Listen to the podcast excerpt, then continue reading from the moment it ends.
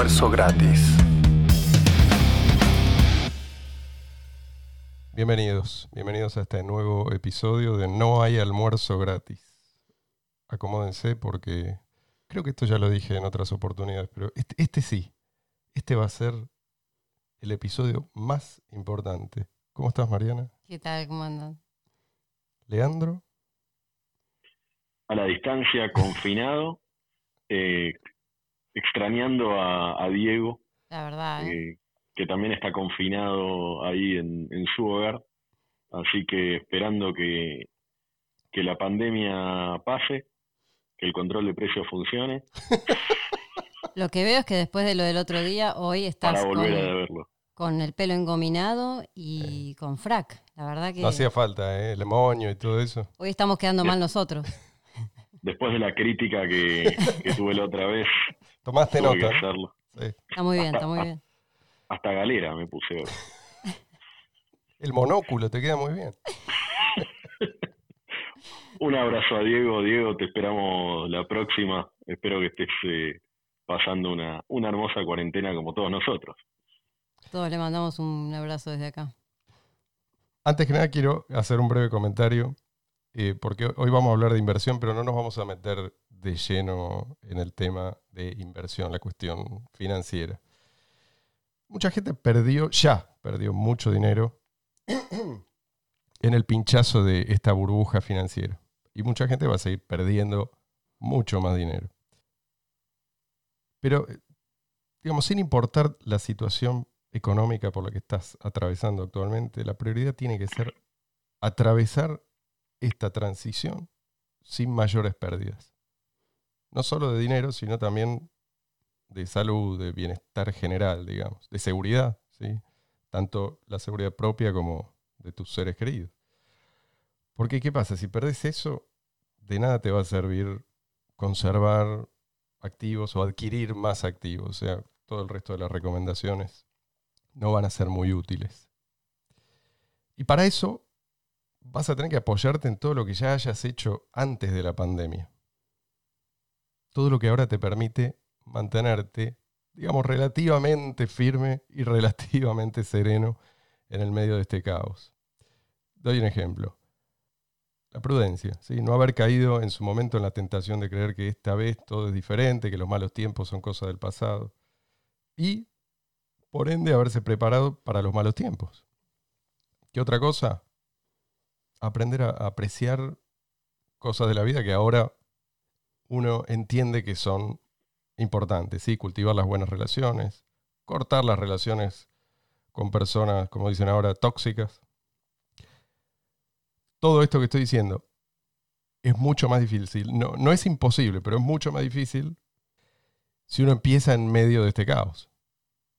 Una cosa que estuve pensando mucho en este momento, en estos tiempos, es eso, el tema de las relaciones de pareja, o sea, invertir, la inversión que se hizo en su momento, en invertir en, mejorar o, o construir una pareja estable, lo mismo las relaciones padres e hijos. Eh, hoy en día los, los adultos mayores que son más vulnerables por este, por este tema del virus, los, los padres que no invirtieron en, en una buena relación con sus hijos, hoy en día por ahí son esos viejos que por ahí mueren solos o están solos en un geriátrico tirados por ahí. Tal cual. Eh, en cambio, los que tuvieron una buena relación con sus hijos y, y- e hicieron un, un trabajo, digamos, de, de mantener una buena relación sólida, lo, lo mejor posible, digamos, eh, hoy en día los hijos se están ocupando de ellos, de ir a hacerles compras, de ir a hacerles, Sí. este, Y puede ser la diferencia. arreglarles algo que necesiten, entonces eso también es importante. Lo mismo en la pareja, ¿no? Tenés que estar eh, encerrado todo el día y si, si la pareja no funciona bien, estás todo el día chocando y sacándote chispas. Eso también, o sea que es, es importante tener en cuenta eso. Entonces, puede que una persona que está, no está bien preparada sobreviva, pero sin duda lo va a pasar mucho peor. Dicho esto, mantenernos relativamente tranquilos y, y saludables, además nos va a permitir tomar buenas decisiones de inversión. Y acertar a la hora de invertir no solo nos va a hacer más prósperos a nosotros, también nos va a hacer capaces de ayudar a mucha gente que va a estar en problemas alrededor nuestro. A cualquiera de nosotros nos puede ir mal por infinidad de razones. Cualquiera de nosotros puede ser víctima de una cadena de infortunios y siempre es reconfortante saber que en el peor de los casos podemos contar con gente que, digamos, nos aprecia, así como la gente que apreciamos puede eventualmente contar con nosotros. Ese, ese es un, yo no diría que es una inversión, pero es un seguro. Ninguna cantidad de dinero puede reemplazar la atención que nos brindamos mutuamente con nuestros seres queridos. Y ninguna protesta va a lograr que el Estado reemplace el rol de nuestras relaciones personales. Al Estado no le importa, ni puede importarle tu destino. Lo único que le importa, no al Estado en sí mismo, que es una abstracción, sino a los gobernantes de turno, que son personas de carne y hueso, es el fruto de tu trabajo. Si tenés algo de riqueza, es el fruto de tu, de, tu trabajo.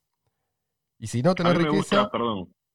Perdón, cierro con esto. Y si no tenés riqueza, lo que quieren es tu lealtad, porque podés servirles a ellos para quitarle la riqueza a otros. Cuando ya no les serviste, descartan como un trozo de papel higiénico usado. Sí, Leandro. Cuando estabas hablando del tema de las inversiones, eh, bueno, eso seguramente lo vamos a abordar después, pero uno piensa, con la carga impositiva que hay, por lo menos acá en Argentina, digo, uno invierte más que nada en impuestos. Ahora, este, es, gracioso, además, que eh, cuando uno termina eh, pagando entre todos los impuestos, los directos, los indirectos. Y no sabe cuánto va a pagar, además, porque te lo cambia día por mes. No sabe cuánto va a pagar. entonces, uno termina pagando, depende depende del ingreso, ¿no? pero puede llegar a terminar pagando la mitad seguro entre todos los impuestos, pero seguramente más. Y te dicen, bueno, pero es una inversión. es la única inversión que uno hace, digamos, sin serla. O sea, una inversión por lo general uno la planea, la piensa, mira cuáles son las ventajas, las desventajas, pone varios escenarios. Acá, pum, te lo sacaron, no, pero esa es tu inversión para tu bienestar, que igual siempre termina siendo, por lo menos en los países como este, más deuda, más inflación, o sea, servicios de cuarta. Prometo que vamos a llegar a, ese punto. Pero nada, me, llama la atención que, que, lo, que lo llamen inversión, para, para que te quedes tranquilo, o sea, no te quejes porque es una inversión. Lo que pasa en los países como el nuestro, que con alta inflación y con un, un futuro de hiperinflación probablemente, es que uno termina muchas veces invirtiendo lo primero en lo que se invierte es para cubrirse de la inflación. O sea, en un montón de cosas que invertís o, que ahorrás es para cubrirte de la inflación. Después todo lo demás. O sea sí, sí. Si no fuera por, la inflación, eh, muchísima gente no tendría el menor interés en, invertir, solamente en ahorrar. Bueno, como decía, hay mucha gente que está a punto de descubrir lo que realmente significan ellos para el gobierno. Y eso es algo bueno. Mucha gente mm, decidió anular sus facultades racionales y creer en las promesas gubernamentales. Estas personas se van a encontrar sin dinero o con dinero pero que no les alcanza ni para comer, sin buenas relaciones, ¿sí? como decía Mariana, del tipo que se construyen pacientemente a lo largo de los años, sin confianza en sí mismos, sin confianza en otros, sin entrenamiento en el intercambio de valor por valor. Pues, si, merecen o no lo que les espera es otra discusión. Lo que quiere decir es que así son las cosas, así fueron las cosas y así serán. Creer en el cuerno de la abundancia no es gratuito, porque el cuerno de la abundancia no existe. En cuanto a la pandemia, creo que ya a esta altura podemos hablar de esto con un poco de perspectiva. Se calcula que la gripe, la llamada gripe española, que como bien nos señaló un oyente, no, no provino de España, mató entre 50 y 100 millones de personas en un planeta que estaba mucho menos poblado. 1918, ¿no? Sí. Y por alguna razón se ensañó especialmente con los más jóvenes, ¿sí? a diferencia de este nuevo coronavirus. Y para colmo, la Primera Guerra Mundial recién había terminado. probablemente contribuyó también el movimiento. Las tropas que, Eh, va, los, Sí, los sí. sobrevivientes que volvían a sus países de origen. Y así todo el mundo siguió girando. O sea, comparado con eso, con lo que acabo de mencionar, lo que nos está tocando vivir es realmente es, es un paseo por Disneylandia. Y aunque termine siendo un paseo por el infierno, más probablemente por la respuesta estatal que por la propia pandemia, es bueno recordar que esto va a pasar y que el mundo va a seguir girando. Aún con todas estas distorsiones de las que nosotros hablábamos, provocadas por las intervenciones gubernamentales, algunas totalmente demenciales, la riqueza no va a desaparecer, va a cambiar de manos. Y la idea es intentar colocarse del lado correcto, hacia donde la riqueza fluye. Ahora, hacia el, hacia el gobierno. Por ahí, voy, justamente, ¿Me, me me estás ofreciendo ser funcionario? Los parásitos de turno siempre van a intentar salvarse ellos desviando por la fuerza la riqueza hacia sus arcas. Esto lo tenemos que entender y admitir. Ahora bien, a ellos yo en esta oportunidad les diría, tengan cuidado, ¿sí? Porque así es como empiezan las revoluciones. Y las revoluciones nunca se sabe cómo terminan. La gente no es tan estúpida como ellos piensan. Los que están proponiendo ahora estos nuevos impuestos confiscatorios, eh, los Moyano, sí, Kirchner, Fernández, etc. Eh, eh, eh, que aclaremos que es acá en este país, Sí. pero se, se replica, ¿eh? Se Sí, replica. sí. Estamos viendo algo similar en España. Sindicalistas que son, todos estos son probablemente billonarios, ¿sí? Con B larga. O por lo menos multimillonarios. Todo el mundo sabe que los políticos, sindicalistas y otros mafiosos tienen su fortuna afuera. ¿sí? Su dinero lo tienen afuera en sociedades offshore que les permiten a ellos anonimizarse. Y la gente los ve como, a ver, la gente los tolera hasta que empiezan las hambrunas. Yo los comparo con Moyano, sería, Moyano es el, El creo que el sindicato máximo de líder sindical. Que sindicato de devenido devenido en empresario, Sí, sí. entre comillas, multimillonario. La gente lo no entre sabe. comillas. La gente lo ve más o menos como los franceses veían a Luis XVI, ¿sí? en la década digamos, del 80 del siglo XVIII. Y Cristina es María Antonieta. En ese momento eran tolerados, no es que la gente los amaba, pero bueno, cuando empezaron las hambrunas, eh, ahí se les complicó. Y ojo que la comparación no es caprichosa, ¿sí? porque no importa el relato que dé en cada momento legitimidad al régimen de turno. ¿sí? La monarquía absoluta era en su momento, por supuestamente, por la voluntad de Dios. La democracia supuestamente expresa la voluntad del pueblo, eh, pongámosle comillas, sea lo que sea que esto significa. O, bueno, otros sistemas donde sabios representantes del pueblo velan por sus intereses. O, bueno, otro, otro relato es el del líder o partido que conduce a un cierto destino manifiesto. O, eh, a ver, el vocero de una raza superior, ¿sí? que demanda espacio vital. La vanguardia intelectual, ¿sí? de una clase social que fue designada por las inexorables fuerzas de la historia. Todo esto son es palabrerío, ¿sí? no importa. El juego es el mismo de siempre. Son distintas formas de robar. Algunas más efectivas que otras, algunas más duraderas, sobre todo que otras. Pero esencialmente no hay ninguna diferencia.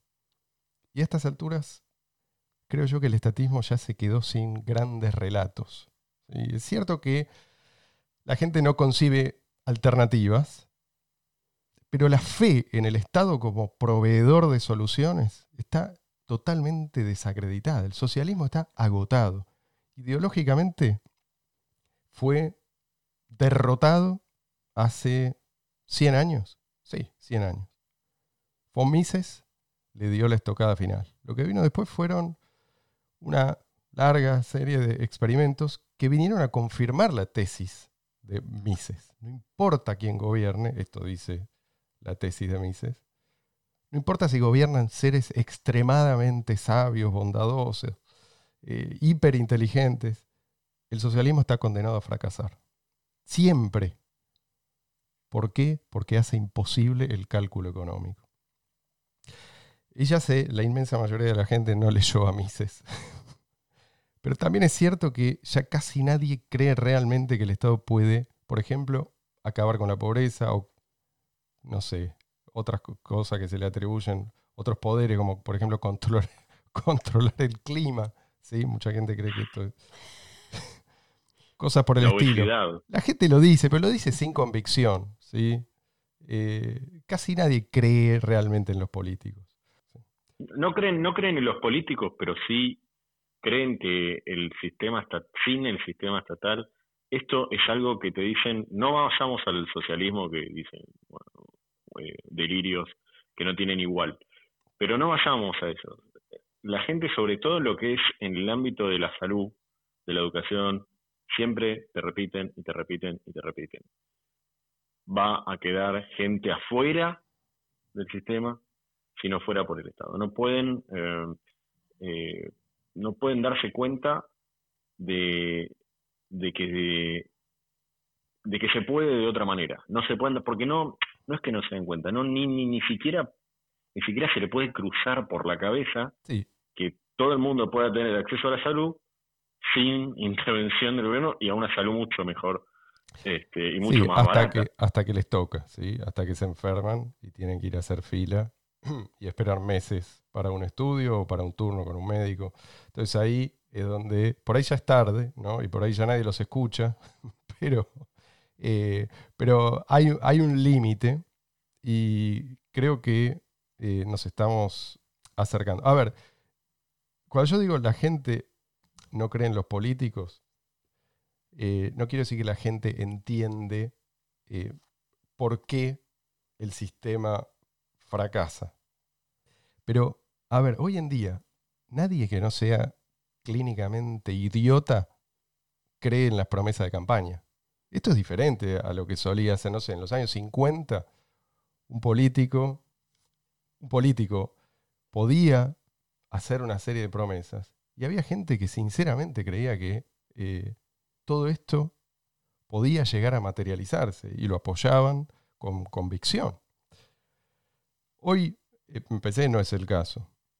Ya estamos entrenados para entender que cuando los políticos dicen una cosa, en realidad quieren decir otra, y a menudo lo contrario, exactamente lo contrario a lo que están diciendo. De hecho, hoy en día en la era de Internet vos tenés, o sea, es rapidísimo cómo se puede lograr los memes y todos los videos esos que podés ver lo que dijo el tipo hasta el día anterior a ser electo y a los, no sé, ya a la semana o a las dos semanas, en cuanto empieza a tomar medidas, ya te das cuenta que es todo lo contrario y lo podés ver casi en tiempo real.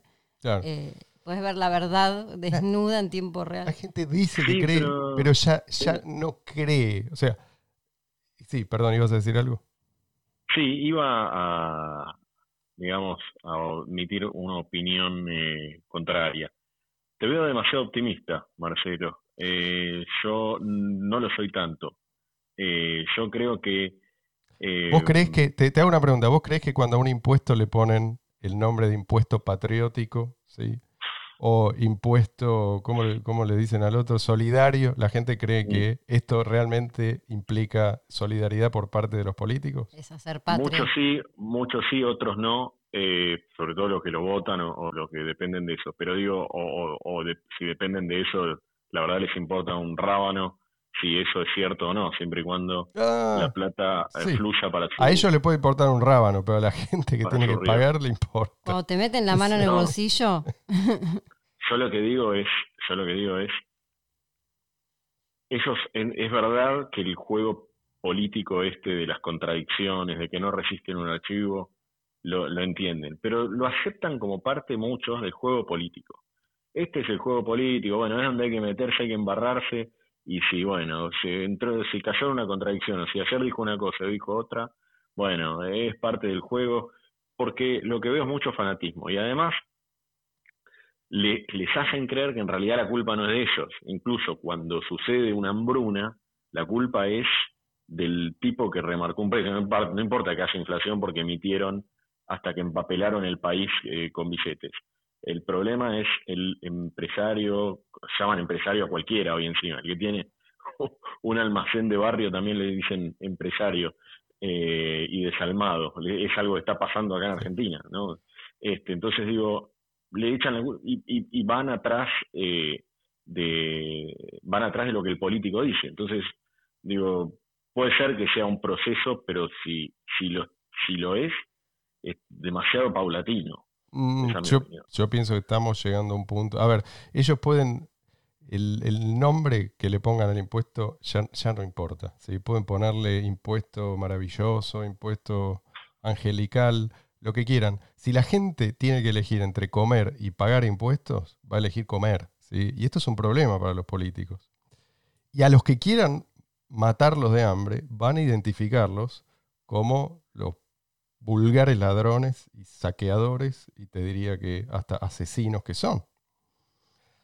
Así que yo eh, no sé lo que va a pasar, pero les recomendaría a los gobernantes y a sus aliados que estudien un poco de historia. Yo sé que la mayoría son analfabetos funcionales y que todos fueron adoctrinados en el programa educativo, si cabe la palabra, estatal.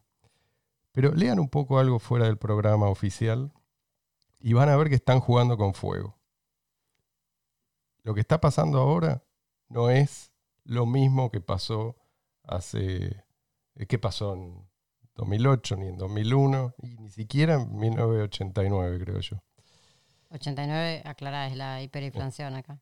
Lo que se viene. Y 2001, 2001 la crisis, famosa crisis del 2001 con que te derivó en 39 muertos eh, por protestas. Saqueos y demás. Saqueos. La democracia no es más que una guerra entre gastadores netos y ahorristas netos. Y hay, y creo que siempre va a haber mucho más gastadores que ahorristas, sobre todo dentro de un sistema de incentivos como este, que van a votar por sacarte tus ahorros de una u otra manera. Esto es importante entenderlo. Así que si no querés perder buena parte o todos tus ahorros, acaban los consejos. Esto es lo que vos, Leandro, me pedías. Ahí va. Por supuesto, anoto. Primero, toma nota. Cuando se termine la cuarentena, salí corriendo a comprar metales preciosos, ¿sí? Y esto también, no necesariamente como inversión, yo no sé si va a subir en el corto plazo o mediano plazo, si va a subir, si va a bajar, cuánto, nadie lo sabe. Pero es un seguro, ¿sí? Como refugio. Claro. A cero no se va a ir. En cambio, el dinero fiat siempre, siempre se ha ido y siempre se irá a cero. Otra recomendación. Ahorrar también en criptomonedas por alguna razón hay gente que piensa que esto es incompatible, ¿sí? que ahorras en metales preciosos o ahorras en criptomonedas. Yo pienso que es un error, ¿sí? en, un contexto de mm, colapso económico global y de desconfianza en los bancos centrales, perfectamente podrían eh, subir de la mano. Pero siempre, es un, er-, siempre, es un error invertir o ahorrar en una sola cosa, sí, me parece. Sí, es una, una buena manera de diversificar. Y sobre todo diversificar, eh, en este caso con las criptomonedas, diversificar geográficamente, o sea, porque las criptomonedas no, conocen fronteras. Eso es una, no es, algo físico, ventajas. Ni, eh, ni dependen de los bancos centrales ni de, un emisor central. Entonces, estás por fuera completamente del sistema y... Ahora déjame decir algo más. Las criptomonedas bien elegidas, eso sí. Y no te guíes por los medios masivos de comunicación, ni por los cripto youtubers, porque... no todos los cripto youtubers. Bueno, sí, sí, pero digo, eh, no te guíes por la propaganda, guíate por la utilidad. Probá, hace pruebas con distintos monederos, enviar, recibir, compará, lee todo lo que puedas sin tratar trata de no encerrarte en una burbuja informativa, ¿sí? Porque ojo que hay sectas peligrosas en, en el criptomundo. Y recién después toma una decisión. Fíjate cuánto te sale una transacción y cuánto tarda una transacción en las distintas, criptomonedas. ¿cuál es, la tarifa? Eh, cuál, qué, seguridad provee? ¿Qué, eh, digamos, red comercial tiene? todas, todos estos eh, son factores que eh, hay que tener en cuenta. Otro punto, Leandro, que esto te tenía ansioso. Sí, bueno, estoy acá con la lapicera. Sí. Usa dinero fiat solo porque te obligan a usarlo y cuando te obligan a usarlo. Siempre que puedas, usa otros medios de intercambio. Yo acá, acá me atrevo a... antes hablé de ahorro, ¿sí? Pero creo que el rol de las criptomonedas como medio de intercambio va a ser cada vez más importante. No porque a la gente le encante la idea de usar criptomonedas, a nadie le gusta cambiar, la gente se acostumbra a usar un determinado medio de intercambio y es difícil eh, cambiar, sino porque las van a necesitar. Van a necesitar un equivalente al dinero en efectivo, pero que sea digital. Y lo van a necesitar porque si no, todas sus transacciones van a ser vigiladas, cosa que a mucha gente no le gusta, y todos sus ahorros van a estar en permanente riesgo de ser confiscados o congelados. La buena noticia al respecto es que usar criptomonedas hoy en día en forma segura es cada vez más fácil, ya no es lo que solía ser. Cuando hablas de las transacciones vigiladas, estás diciendo en una supuesta sociedad sin dinero en efectivo. Sí, sí. O sea, la tendencia actual de que el efectivo empiece a bancarizar a la población y de que el efectivo empieza a ser y, aunque no sean bancarizados, aunque no sean estrictamente, puede ser una plataforma, eh, puede ser una plataforma autorizada por el Estado, pero que registra todas las transacciones. Pero esa es una tendencia que se ve. A tu nombre. claro, sí, sí. Eh, el, efectivo, el efectivo está desapareciendo. Sí, va a ser difícil igual, ¿eh? hay países donde haces desaparecer el efectivo y golpeas al, por lo menos a la mitad de la economía. Sí, sí, no, me refiero a países que están eh, avanzados, eh, que están, el, efectivo está desapareciendo, puede sonar maravilloso, muy práctico, pero bueno, está siempre el peligro que acaba de mencionar Marcelo de la bancarización obligatoria de todo el mundo, cosa que eh, va a ser malo para en lo individual para la gente, pero también va a ser malo para la para la economía en general, porque si, si todo se bancariza y, y los por lo menos en los países donde donde hay altos impuestos, la gente no puede eludirlo de alguna manera, como se elude en el día a día en todo el mundo, eso va seguramente va a reducir la inversión y bueno, también va a dañar la economía. Otro punto, Leandro. Anoto.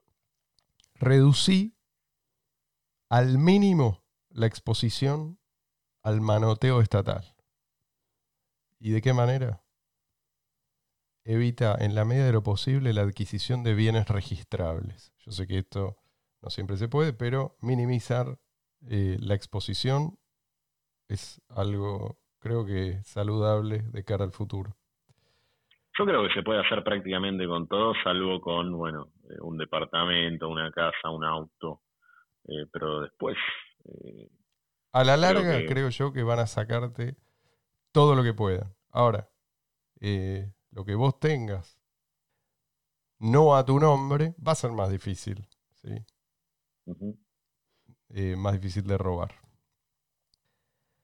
Ahora, yo estoy hablando de posiciones defensivas, fundamentalmente, pero irónicamente, estas posiciones defensivas que estoy recomendando pueden terminar siendo las que más ganancias reditúen. ¿Por qué? Porque cuando todos están desesperados por huir del sistema fiat, para refugiarse en cualquier activo que no esté sujeto al, capricho de ningún gobernante, bueno, esos activos se van a apreciar, por lo menos en relación al, dinero fiat. Así que, informate bien, estudia, estas también son recomendaciones, porque el conocimiento te pone un paso adelante. Si vos, por ejemplo, sabes cuáles son los efectos inexorables de los controles de precios. No vas a festejar los controles, los controles de precios. Y no vas a pensar que a partir de los controles de precios todo sigue igual, pero, bueno, pero con precios más bajos o con un techo a los precios. Cuando empiecen entonces los controles de precios, ¿qué vas a hacer? Los controles, digamos, generalizados de precios. no vas a seguir comprando como de costumbre. Vas a salir a comprar alimentos no perecederos y todo lo que puedas. Eso también es inversión. Y no hay que tener un PhD en Harvard para entenderlo. Mm. De hecho, creo que si tenés un PhD en Harvard, es probable que eso te impida entenderlo. Sí, yo siempre digo que cuando yo empecé a aprender de todo esto, eh, cómo, cómo funciona, y es lo que veo también de, de, de mucha gente, es realmente cuando, cuando lo vive, cuando lo vive en carne propia, ¿no? De- que tiene un almacén, cobra eh, tanto, tiene que pagar tanto, tiene que pagarle tanto por, eh, por impuestos, por cargas patrona- eh, patronales, eh, etcétera, ahí se da cuenta realmente quién lo está matando. Y en cambio, todos los estudiosos, intelectuales, filósofos que estudian en la universidad pública y que trabajan, entre comillas, de, eh, no sé, suponer eh, fi- de filósofos en algún ente estatal eh, que los tiene ahí con algún cargo, eh, todos esos no lo entienden. Entonces acá no hace falta tanto estudio. El estudio te lo puede quizás reafirmar, confirmar y te puede ayudar para eh, tener argumentos en un debate. Pero este, realmente es solo sentido común enten- entenderlo y obviamente aislarse del fanatismo. Sí, sí, y quitar el velo también, porque lo que llaman educación muchas veces es eh, justamente la- Adoctrinamiento. el adoctrinamiento. la- la- el propósito es justamente eh, ofuscar la verdad, eh, por más fácil que sea aprehenderla. ¿Dije bien? Muy bien. Con H en el medio. Ahora, todo muy lindo, pero yo ya puedo escuchar la protesta de más de uno. ¿sí? ¿Quién se va a ocupar Ya se de, escuchan las cacerolas, ¿eh? Claro. Clan, clan, clan. ¿Quién se va a ocupar de tal o cual cosa si el Estado no puede financiarse? ¿sí?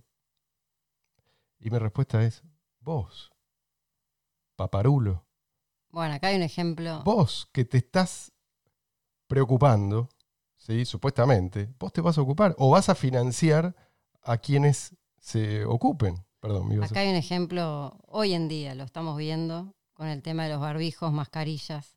Sí. El ejemplo más que a mí, yo estoy disfrutando de este momento justamente por eso, porque todas las veces que hablamos de una sociedad sin Estado, con cualquiera que nosotros debatimos, yo siempre es, y, pero, y, y cuando falte algo, y cuando, y bueno, en una situación de emergencia o en una situación de, sal- de problemas de salud, lo que sea, ¿quién se va a ocupar de los más débiles, de los más pobres?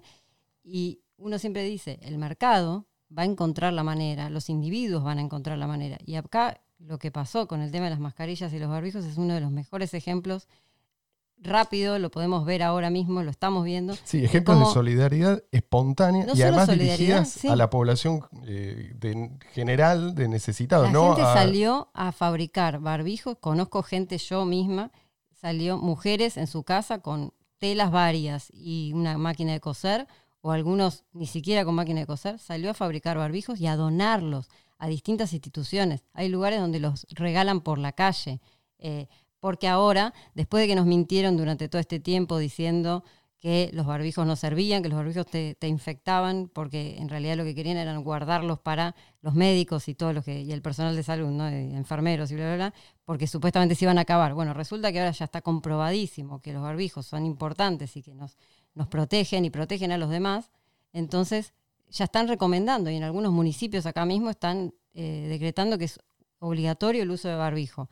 Entonces, ¿qué pasó? La gente salió a hacerlos y la gente sale a la calle con sus barbijos caseros. Y es un, para mí es uno de los mejores ejemplos de cómo puede Sí. funcionar una sociedad voluntaria eh, y que estas situaciones difíciles pueden sacar lo mejor, en estos casos pueden sacar lo mejor de un montón de Sí, gente. Dale la información a la gente y vas a ver cómo la gente este, se las ingenia.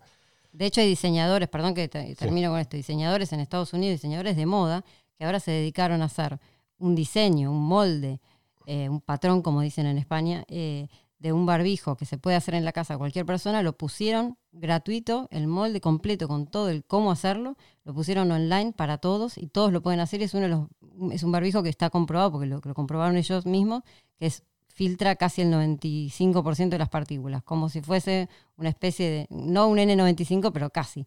Entonces, vos decís, gente que tiene una empresa, que se dedica a la industria textil y está haciendo eso también como una forma de, ayudar al resto. Acá eh, vi una, nota en La Nación, que el, primer día hicieron una convocatoria a gente, a, a, voluntarios para ayudar a ancianos que están, que no tienen, no tienen quien los ayude para hacer las compras. Se anotaron 7.000 personas en un día. ¿sí? Esto en medio de una catástrofe así de proporciones bíblicas, o sea, cada uno con sus propios problemas que resolver, aún así tenés un montón, y hay un montón de gente así. Hay mucha gente buena en este mundo. Es cuestión de dejarla actuar. En todos estos casos que estamos diciendo, tanto en el caso de, las, de los voluntarios para ayudar a los, a los mayores de edad, como a la gente que fabrica barbijos, en ningún caso vos necesitas a un ente regulador que diga, no, bueno, a ver, vos sos voluntario para ayudar a un, viejito, pero tenés que tener el certificado de, o, la gente que, fabrica los barbijos tampoco, o sea, cada uno se fabrica su barbijo, algo que te ayude a tapar la boca y la nariz y se terminó, no tenés ningún, entonces tampoco, también es un mito eso de que el Estado tiene que estar para regular siempre, a ver, y controlar la calidad de las cosas, o sea, hay un montón de cosas que se pueden autorregular y, y si cuantos más tranquilos nos dejen, más efectivos y eficaces vamos a ser. Es verdad, es verdad, porque viste, fíjate que en muchos países lo que están haciendo es reducir la burocracia. O sea, ven en la burocracia ellos mismos un impedimento o una complicación.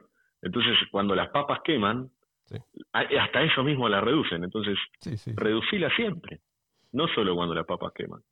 Sí, sí, de hecho, si, si el Estado, eh, aún en sus expresiones más invasivas puede sostenerse es gracias a que hay un mercado eh, permitiendo que la gente no, muera de hambre y trabajando eh, de manera clandestina. Bueno, Leandro, yo sé que eh, te noto ahora un poquito más optimista. Yo sé que el discurso derrotista es seductor, pero yo de veras creo que hay razones para conservar la esperanza, o por lo menos para no entregarse a la desesperación. A la libertad no hay con qué darle.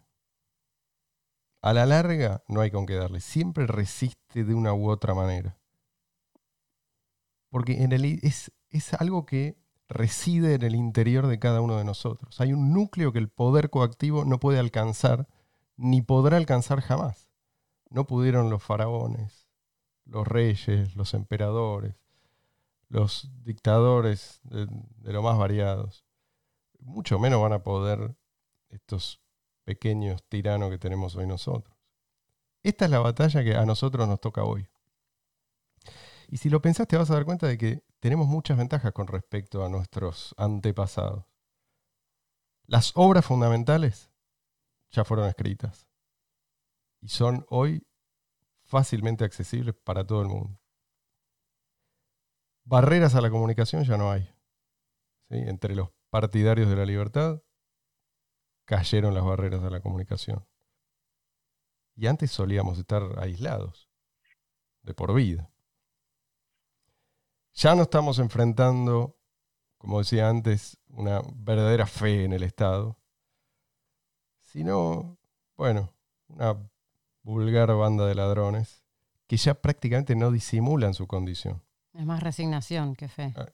en algunos casos. Y eso nos facilita el trabajo. Que los tipos, eso que vos decías antes, Leandro, que no les importe ya, nos hace más fácil el trabajo. Y ya no hay que desenmascararlo porque ellos van sin máscara muchas veces. Pero si nos mantenemos pasivos, perdemos. Porque ellos, ellos se mantienen activos. Entonces tenemos que actuar preparémonos para servir a nuestro prójimo, mantengámonos unidos, conectados, ayudémonos mutuamente, demostremos en la práctica que el Estado realmente sobra en nuestras vidas. Aunque tengamos que pagar lo que nos exige a punta de pistola, ¿sí? hagámoslo, pero con la misma actitud con la que pagamos al mafioso que nos brinda, entre comillas, protección, ¿no? sin olvidar nunca la naturaleza de esa relación. Así es como va a perder atractivo con el tiempo la tentación de la fuerza bruta. Y así es como pierde atractivo la promesa de salvación por medio de la sumisión al Estado. Así es como vamos a ganar, no atacándolos de frente, no abrazando la estrategia que interiormente rechazamos, sino haciendo de esta bestia un animalito inofensivo, haciéndolo irrelevante, dejando sin efecto el poder de quien sea que ocupe en un determinado momento ese, ese monopolio de la fuerza.